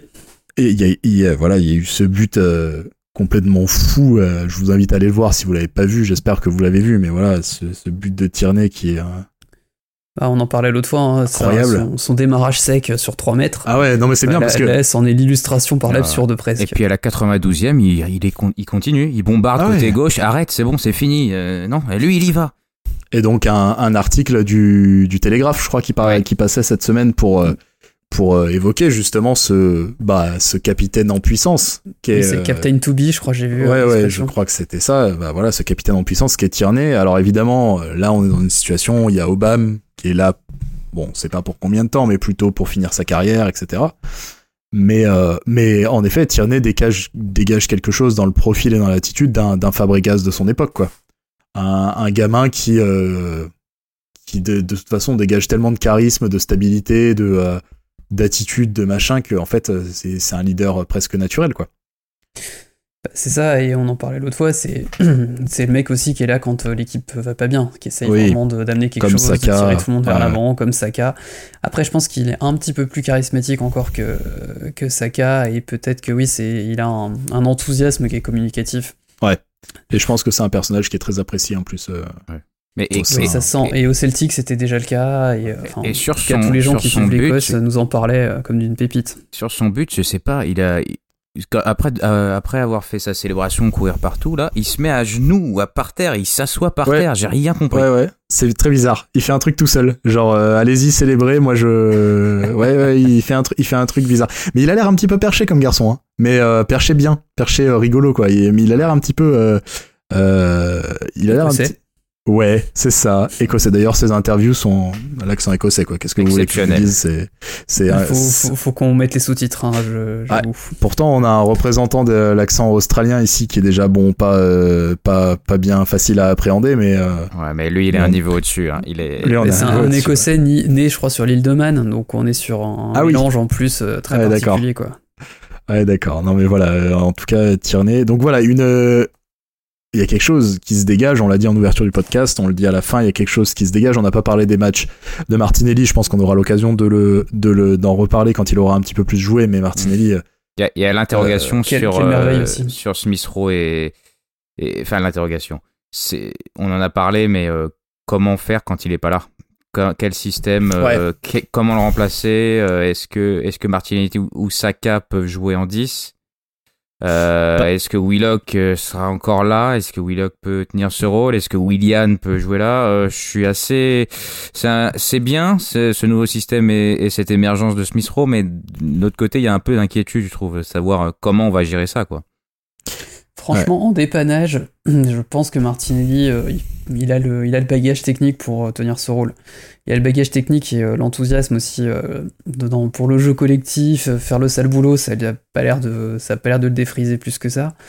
Donc franchement, ouais, c'est, je pense que techniquement, c'est peut-être un des meilleurs joueurs qu'on a dans, dans tout l'effectif. Donc je, mais je suis pas sûr qu'on lui, sur un match. je suis pas sûr qu'on lui laisse ce rôle-là. À mon avis, si on joue pas j'ai bien peur que si on joue pas avec Smith on jouera en 4-3-3 en fait. Oui. J'ai peur que en fait. Euh, Surtout s'il partait de retour. Mm. Ouais, j'ai bien peur que. Euh, j'ai bien peur que. C'est compliqué. Hein. Ouais, j'allais dire, j'ai bien peur que personne n'ait vraiment euh, marqué assez l'esprit d'Arteta ni les performances pour pour prendre ce rôle-là. Souvenez-vous quand on signe l'illustre Willian, la première oui, à la base d'Arteta, c'est pour le faire jouer dans l'axe. Il a dû jouer à peu près zéro match dans l'axe. William, plus ça va, plus je crois que le, les, contours d'un transfert, euh, d'un transfert bien magouillé sont en train de se, euh, se dessiner de plus en plus nettement. J'ai envie de croire que ça va euh, dégager là. Franchement. Pas en janvier. J'y crois pas. J'y crois absolument non, pas. Non, peut-être que oui, mais cet été, à mon avis, y a, cet été, il y, aura peut-être des questions qui vont se poser, ouais. Il y aura peut-être des questions qui vont se poser, mais oui, en effet, Willock, qui de toute façon n'est pas 10, c'est plutôt un 8 à la base, n'a jamais convaincu en tant que en tant que 10, il y a toujours l'option de faire jouer la casette dans un rôle un petit peu décroché. Ça n'a pas vraiment marché jusque-là. Euh, c'est vrai qu'il va y avoir des, questions autour de, ce poste de numéro 10. C'est des questions qui vont peut-être être résolues par le mercato. On y reviendra, euh, peut-être, euh, non, mais c'est sûr même.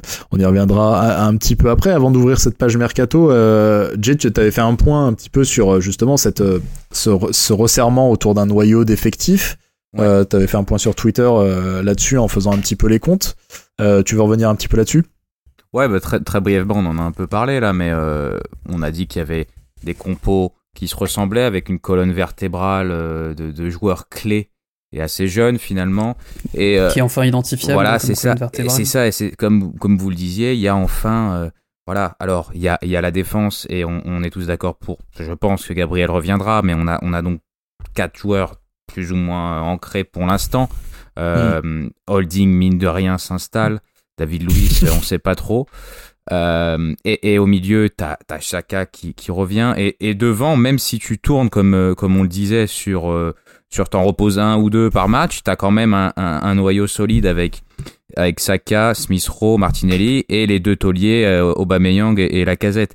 Et, et, en fait, euh, Arteta fait le choix sur la période des fêtes de s'appuyer sur, euh, sur un groupe assez restreint. Et même au niveau des changements, c'est souvent les mêmes. Il n'a pas du tout innové euh, sur les trois matchs, c'est assez similaire hmm. en fait.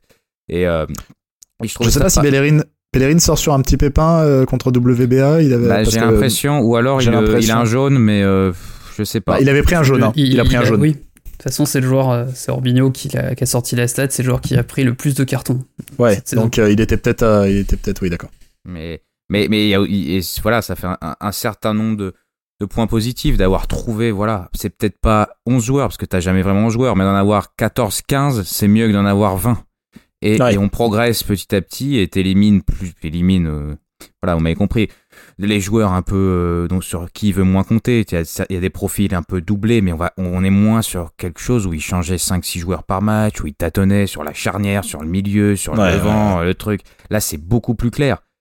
Et par contre, il y en a qui en payent les frais. Du coup, oui, bah forcément, j'allais dire, si tu commences à... jouer 20 minutes en 3 matchs. Eh oui, forcément, j'allais dire, si tu, si tu resserres sur un noyau de 15 joueurs, déjà sur un groupe de 22, tu fais un tri, mais nous, il se trouve qu'on a un groupe de plus de 30 joueurs, en fait. Donc, euh, si je dis pas de conneries, hein, aux, dernières, aux dernières nouvelles, c'était 32, je crois, un truc comme ça.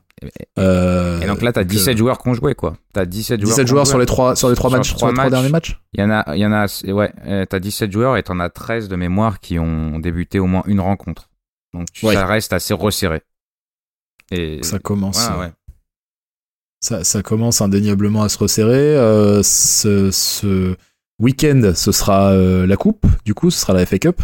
Euh, on va pas, on va sûrement pas avoir, on va pas avoir d'indice, je pense, vis-à-vis de, de cette, de cette tendance-là à se resserrer sur un noyau d'effectifs, parce que je pense que ça va être l'inverse, comme on disait tout à l'heure, ça va être plutôt euh, le moment de faire tourner et de faire un peu souffler certains, euh, notamment Smith Rowe. Je pense qu'on va avoir des, qu'on va avoir des compos on risque d'avoir des compos à la mort. Moi, le nœud, on risque de revoir Mustafi. Voilà, je ne vous le cache pas. Euh, disons-le. On risque de, on risque de oui, Maitland Niles, euh, peut-être Cédric aussi. On risque de revoir Cédric. Maitland Niles, ça me dérange pas parce que euh, il s'est, il s'est un petit peu racheté dans mon cœur. J'ai un peu moins. Que, ouais, avec Kolasinac qui est parti, à mon avis, Maitland Niles à gauche. Oui. Mustafi, David Luiz dans l'axe, ou voir Chambers, et puis Cédric à droite. À mon avis, un truc du genre. David Et en plus, il faut, il faut qu'on fasse tourner parce qu'après, les trois prochaines journées de championnat, elles se tiennent sur 12 jours. On enchaîne Crystal Palace, Newcastle à nouveau et, euh, et, on va à Soton. Très chiant. On réussit euh, particulièrement bien. Intéressant d'ailleurs de voir que euh, Saka est allé sauter dans les bras de David Luiz qui était sur le banc de touche, sur son but contre, contre WBA, je crois. Euh, voilà, je sais pas exactement. Euh, difficile à cerner le rôle de David Luiz. Je l'ai glorieusement insulté il y a deux podcasts. Je j'assume complètement, hein, mais euh, mais j'ai beaucoup de mal à cerner le rôle de, de ce garçon dans le vestiaire, dans la hiérarchie par rapport à Arteta. C'est très très flou à l'heure qu'il est. De savoir le rôle qu'il joue un petit peu. on va se projeter un petit peu, comme on le disait, en en ouverture pour le mois qui arrive vers le mercato, alors on disait, voilà, interrogation autour de Emile Smith-Rowe, sa capacité à, enchaîner les matchs et surtout de, du côté d'Arteta de pouvoir le faire souffler. Sans surprise, il y a des rumeurs autour d'un poste de numéro 10 euh, qui, euh, qui se répètent ces dernières semaines. Alors vous avez entendu quoi, messieurs vos, oreilles ont entendu quoi? Oh, on a entendu beaucoup de choses déjà. Hein, pour, euh, on, a eu, on a eu Isco, mais Isco s'est retombé assez vite, je trouve. C'était un prêt, c'est ça je crois, que le, je crois que le Real a mis un stop assez vite aussi. Et je me demande si l'émergence de Smith Rowe va pas changer certaines choses, je sais pas. Euh, Est-ce qu'ils vont pas avoir l'idée de prendre un mec en prêt au lieu d'investir? Est-ce qu'ils vont pas vouloir une hmm. doublure plutôt que de prendre un mec euh, titulaire? Euh, y a, ouais. Après, il y a la grosse rumeur, ça a l'air d'être Buendia de Norwich. Ouais. Ça, c'est celle qui, euh, qui, qui fait pas mal de bruit, on va dire, ces deux, trois derniers jours en Angleterre. Ouais, avec un qui est un peu alimenté par le joueur lui-même d'ailleurs, parce que qui il a il s'était pas comment dire, il est pas en train justement d'essayer de négocier avec son club justement pour avoir un point de sortie. Ouais, Norwich veut pas lâcher euh, gratos par contre. Hein. Ouais, apparemment ils, sont pas du tout en position de, de vendre et euh, ils annoncent un prix euh, complètement déconnant.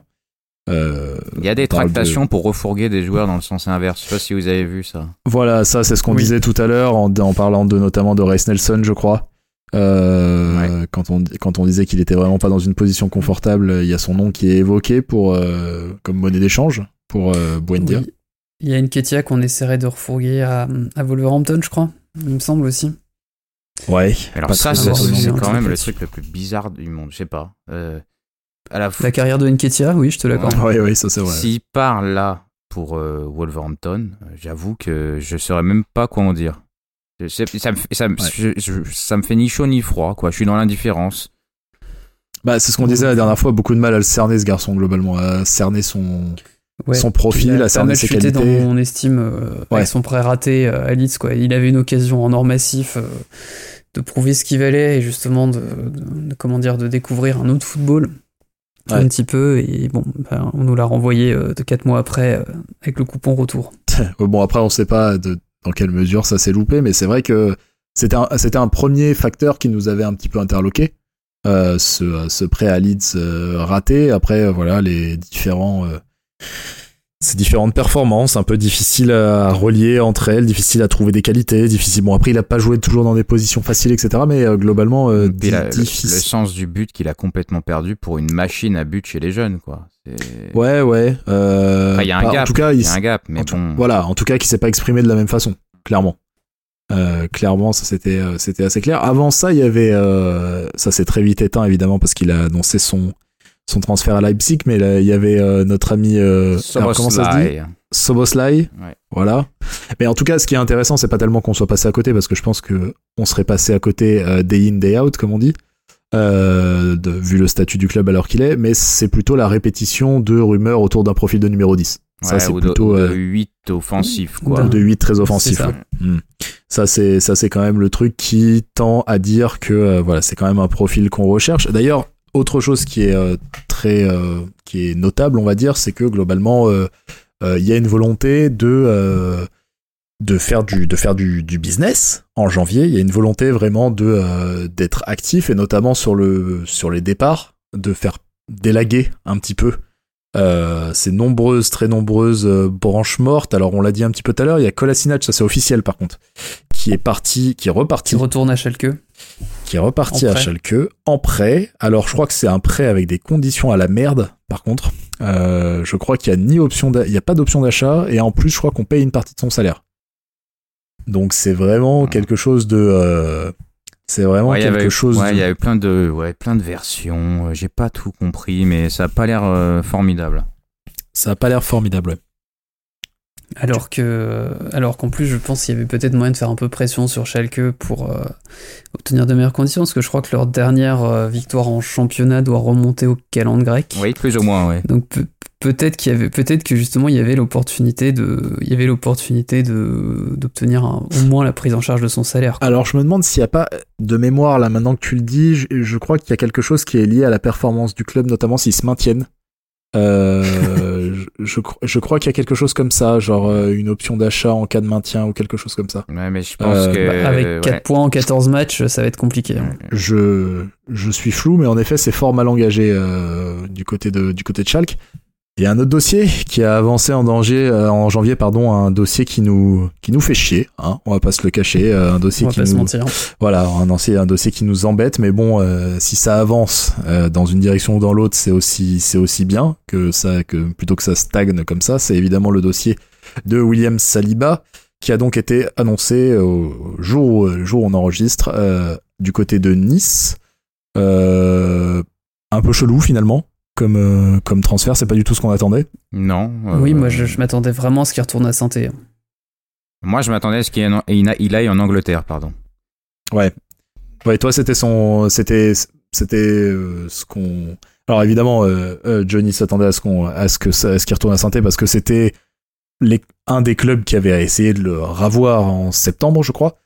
Oui, et puis ça euh, paraissait. Enfin, et ça paraissait. Il y avait une certaine logique, quoi. Ouais, je pense qu'il y avait peut-être une question de zone de confort, en effet, à saint qui a, qui a voulu être évité. Le choix de la France, par contre, c'est un peu curieux. Le choix de Nice, tout autant, parce que Vira est parti il y a quoi euh, Un mois? Un mois, ouais. Je pense qu'il y a plusieurs, euh, il y a plusieurs données. À nice, je pense qu'ils sont déjà blindés. Donc ils ont dû payer le salaire. ils ont dû payer le salaire, à mon avis, mine de rien. Oui, parce que ça, quand même, on, à mon avis, on en avait parlé euh, longuement au début de saison, notamment avec, euh, on avait échangé un peu avec Jérôme Lata des cahiers du foot euh, sur ce sujet. Si tu fais par élimination la, situation de Saliba, à un moment ou à un autre, elle est financière. À un moment ou à un autre, c'est que on essaye de délaguer des, salaires et qu'il y en a dont on peut qu'on peut pas élaguer. On avait fait un petit peu les comptes, mais voilà, un Socratis auquel il reste un an de contrat et que personne ne veut, bah t'es obligé de le payer. Un Mustafi, même chose. Euh, donc t'as des, en fait, par élimination, je pense que le pauvre Saliba, euh, c'était un des seuls salaires dont on pouvait, euh, qu'on pouvait éventuellement externaliser. Voilà. pardon. du coup, Jay. non, non, mais je, je, pense qu'il y a cette histoire de, de salaire. je pense qu'il y a aussi Synthé, il fallait le, je sais pas, cette zone, l'histoire de zone de confort, j'y crois. Et puis Nice avait vraiment besoin d'un central assez rapidement vu que Dante, et, Dante pardon, s'est pété assez gravement et ah. qu'ils ont une euh, ils ont une défense euh, aussi comment chancelante que pleine de potentiel. Donc, à mon avis, ils veulent un peu restructurer tout ça avec un mec qui connaît bien la Ligue 1, qui a une bonne réputation et qui a, fait ses preuves. Après, euh, je comprends pas trop non plus la logique. Je comprenais complètement l'idée de l'envoyer en Angleterre. Oui, en championship, ça me paraissait parfait. Voilà, après, je, je sais pas, mais l'envoyer en France, bon, il va, il rentre chez lui, c'est, c'est, bien, c'est peut-être ce qu'il voulait aussi, mais on avait compris que lui, il voulait rester en Angleterre justement pour s'intégrer. Il y a, il y a plein de petites choses. Il faut l'aider à s'intégrer en Angleterre, il faut l'aider à s'intégrer à un nouveau football, donc on le renvoie en France. Enfin, c'est ça que je comprends pas. Après, il va jouer, il va jouer, et pourvu que ça marche, mais je comprends pas tellement pour l'instant l'idée, quoi. Après, euh, peut-être que du coup, euh, c'est une tractation euh, bête et méchante, c'est-à-dire qu'il y avait une offre ferme pour, de la part de Nice que tu avais là tout de suite et tu n'étais pas sûr euh, de, de, le trouver, de pouvoir le prêter en Angleterre en conditions qui t'arrangeaient. Ouais, et puis les conditions euh, justement du prêt en Angleterre avaient, euh, avaient potentiellement changé avec le statut d'Arsenal, c'est-à-dire qu'à un moment on envisageait de le prêter à des clubs de deuxième moitié de tableau, voire de dernier tiers de tableau, pour qui, bah voilà, parce que il y a une question forcément de concurrence, etc. Et puis là, il se trouve qu'on s'est retrouvé dans ce dernier tiers de tableau. Et euh, ça, ça a pu aussi influer sur euh, les débouchés éventuels pour Saliba. Visiblement, on est, le club n'était pas forcément chaud pour, euh, pour le prêter à un autre club qui serait en phase 2 dans les positions 10 à 15. Oui, tu peux pas l'envoyer à Newcastle ou à Leeds. Voilà. Alors que, bon, je pense que c'est des clubs de ce, de ce gabarit-là que peut-être qui auraient pu l'intéresser. En tout cas, en première ligue, si c'était pas pour la Championship.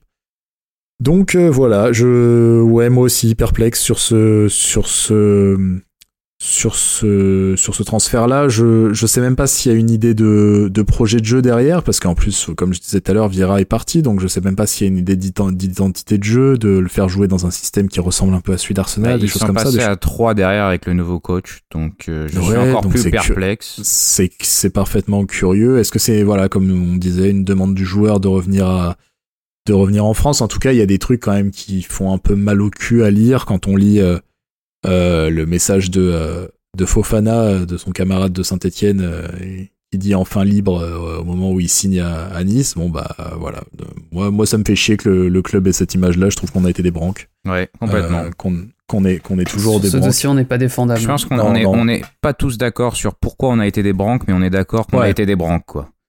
Ouais, ouais, on a été des banques. et, sur le moment, je, on a, on n'est pas tous d'accord sur le moment où on a été des banques, mais il y a un moment ou un autre où on a été nul, que ce soit la, la communication, la tractation, la gestion de son cas, mais en tout cas, on a, on s'est vraiment pas illustré et j'espère que, que cette fenêtre, alors visiblement, c'est un prêt sans option d'achat. le club maintient son statut de grand espoir pour l'avenir, etc. Machin. Donc ça, c'est plutôt les bonnes nouvelles. Euh, on espère, on s'est, on, voilà, on s'est concerté tous les trois et on a dit putain espérons que l'année prochaine, il n'y aura pas d'excuses, quoi.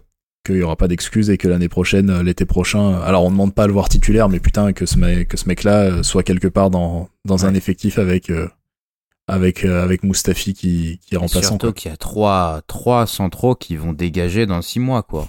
Donc on passera de 8 à 5. Alors justement, c'est c'est la parfaite transition parce que dans ces centraux là, il y a du il y a du bois mort comme comme on dit. Du très lourd. Il y en a du très lourd, du très très beau joueur. Vous voulez, tu veux euh, Prends, vas-y, serre-toi. Il euh, euh, y a des gens dont qu'on espère voir partir en janvier, mais dont on a peu d'espoir. Alors évidemment, voilà, Mustafi, Socratis, évidemment, Socratis qui joue avec les U23 depuis depuis le début de saison, je crois. Ça l'empêche pas de mettre des petits des petits clins d'œil à Mesut Özil. On y reviendra, ça aussi. Euh, qui on espère potentiellement aussi voir partir. Euh, alors David Luiz, bah voilà, comme on disait, euh, situation un peu mystérieuse. Je pense pas que ce sera pour janvier, mais je pense que pour cet été c'est plié. Ah bah il est en fin de contrat, ouais, donc c'est. Ouais, ouais, donc et avec visiblement les échos comme quoi ça s'est pas très bien passé. On est capable de prolonger. Hein, Ah ouais, non, là non. Ne sous-estimons jamais ce club. Là non, les gars. Enfin, j'ai pas envie d'être cardiaque à 30 ans, quoi. Sans déconner. Euh, je suis déjà, ma condition cardiaque est déjà assez abîmée à supporter ce club. Euh, me faites pas le coup de reprolonger David Luiz, quoi. Sans déconner, vraiment pas. Donc euh, voilà, Mustafi. Je sais pas qui qui y aurait encore à partir. Il y a du, il y a, il y a du monde en vrai. Alors. Bah, il y en a un qu'on va récupérer là dans peut-être quelques jours. C'est Torreira vu que c'est vrai. visiblement ne veut plus en entendre parler. C'est vrai, euh, y a, il a très peu joué. Torreira, l'Atlético, on pensait que ça allait être un match parfait euh, parce que attitude chien de la casse, club de chien de la casse, coach de chien de la casse. Moi, pour moi, alignement parfait. C'était parfait aussi, ouais. Voilà, sauf que il a joué quoi, trois matchs, quatre matchs entiers, un truc comme ça? un truc. je crois qu'il a joué des bouts de match. Il est... signale dans l'oreillette qu'il devrait rester à l'Atlético. Ah, très bien. Pour pas jouer. Il paraît. Alors moi j'ai voilà, on est sur le mercato, on est obligé d'un peu réunir les, bruits de couloir, mais visiblement sa condition physique est pas exemplaire, euh, alors que ce soit la cause ou la conséquence. Euh. Figurez-vous que le Genoa serait intéressé par Socratis, c'est formidable. mais, très bien, très magnifique. Mais euh, on le livre. Mondial relais. depuis quelques heures là, parce qu'on on, est on découvre un peu les transferts en même temps que tout le monde là, mais entre Ozil et, et Fenerbahce et, le Genoa sur Socratis, qu'est-ce que c'est que cette soirée hein? Ouais, parce que du coup, l'autre dossier qu'on a découvert juste avant de prendre euh, le micro et qui pourrait euh, nous alléger quand même une bonne partie de la masse salariale. Alors évidemment, on n'espère pas se défaire de l'ensemble de son salaire parce que ça, serait un petit miracle, mais c'est que visiblement, Ozil qu'on pensait, en tout cas moi je pensais objectivement me coltiner jusqu'à la fin de la saison parce qu'il a décidé de faire chier jusqu'à la dernière heure de la dernière minute, de la dernière seconde du dernier jour.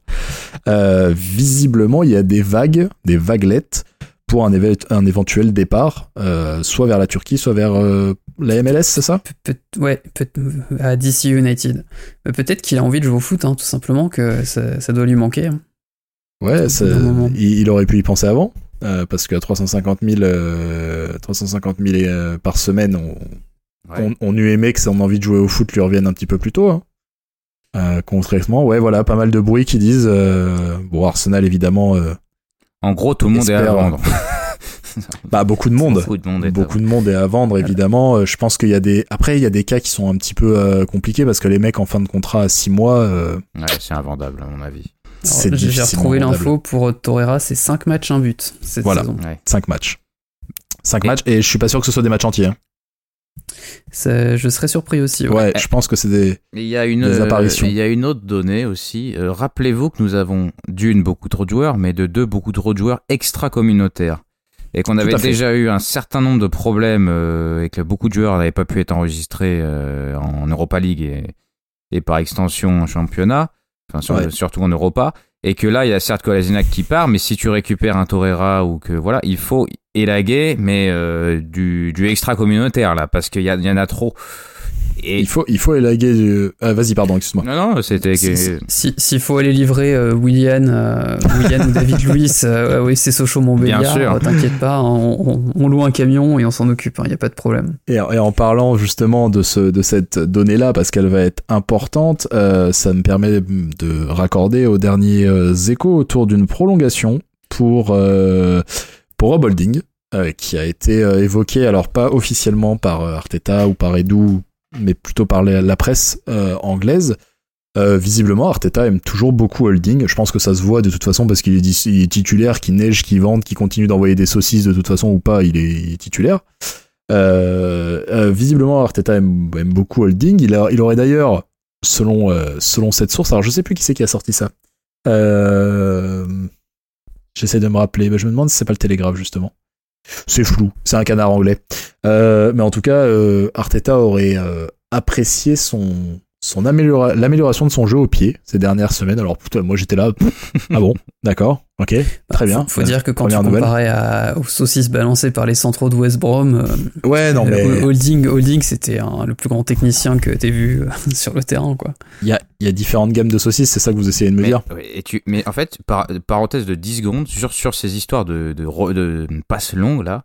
Euh, Pablo Mari, qui était vendu comme un artiste du ballon rond, euh, euh, enfin surtout des passes longues, je trouve qu'il est, moins bon holding en fait au niveau des, longs ballons. Je trouve qu'il balance un peu partout et nulle part à la fois. Je ferme la parenthèse. Alors, non, mais elle tombe bien cette, parenthèse. Alors, j'en rouvre une juste pour, Holding. C'était bah, justement c'est Chris Wetley donc de, de, Football London qui a lui aussi sorti le truc sur Ozil vers la MLS, je crois. Euh, donc voilà, euh, journaliste britannique sur la prolongation de Euh, concernant concernant Marie, ouais, c'est pas c'est pas spécialement un. On n'a pas de bons joueurs de long ballon hein, globalement, à part Louis. globalement, mais Marie est pas ce est pas ce joueur-là. Ce que je lui reconnais en revanche, ce qu'il faut lui reconnaître, au-delà du fait que finalement, bah, il fera un très bon, une très bonne doublure, parce qu'il faut pas en espérer plus que ça c'est une certaine aisance avec le ballon. Il panique pas avec le fait d'avoir le ballon, il est à l'aise avec euh, le fait de pouvoir lancer, etc. Il peut faire des courses. Il a une relance qui est pas atroce non plus. En jeu court, il, est, euh, plutôt pas, pas mauvais. Voilà, en revanche, euh, clairement, clairement c'est vrai que le jeu long, voilà, donc en tout cas, Arteta, voilà, a, été impressionné, je cite, par l'amélioration de la distribution de holding euh, qui est un. sur un homegrown aussi avec. Euh, et voilà. Avec Holding. ça n'est pas anodin, je pense. Pour, pour, revenir à ce qu'on disait à la base, je pense que c'est très très important. Euh, et euh, Chris Wedley qui, euh, qui soulignait que selon ces informations, donc Socratis, Mustafi et David Lewis sont, sont tous sur le départ. Évidemment, ils sont en fin de contrat, donc c'est c'est presque une évidence.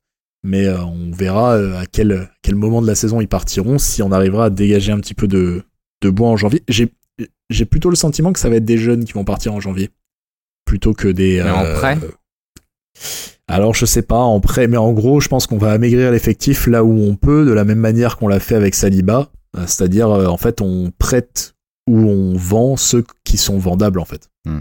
Je pense, je, pense pas qu'il faille s'attendre à des départs anticipés pour des mecs qui nous. À part Socratis peut-être parce qu'il joue pas, il est pas enregistré donc.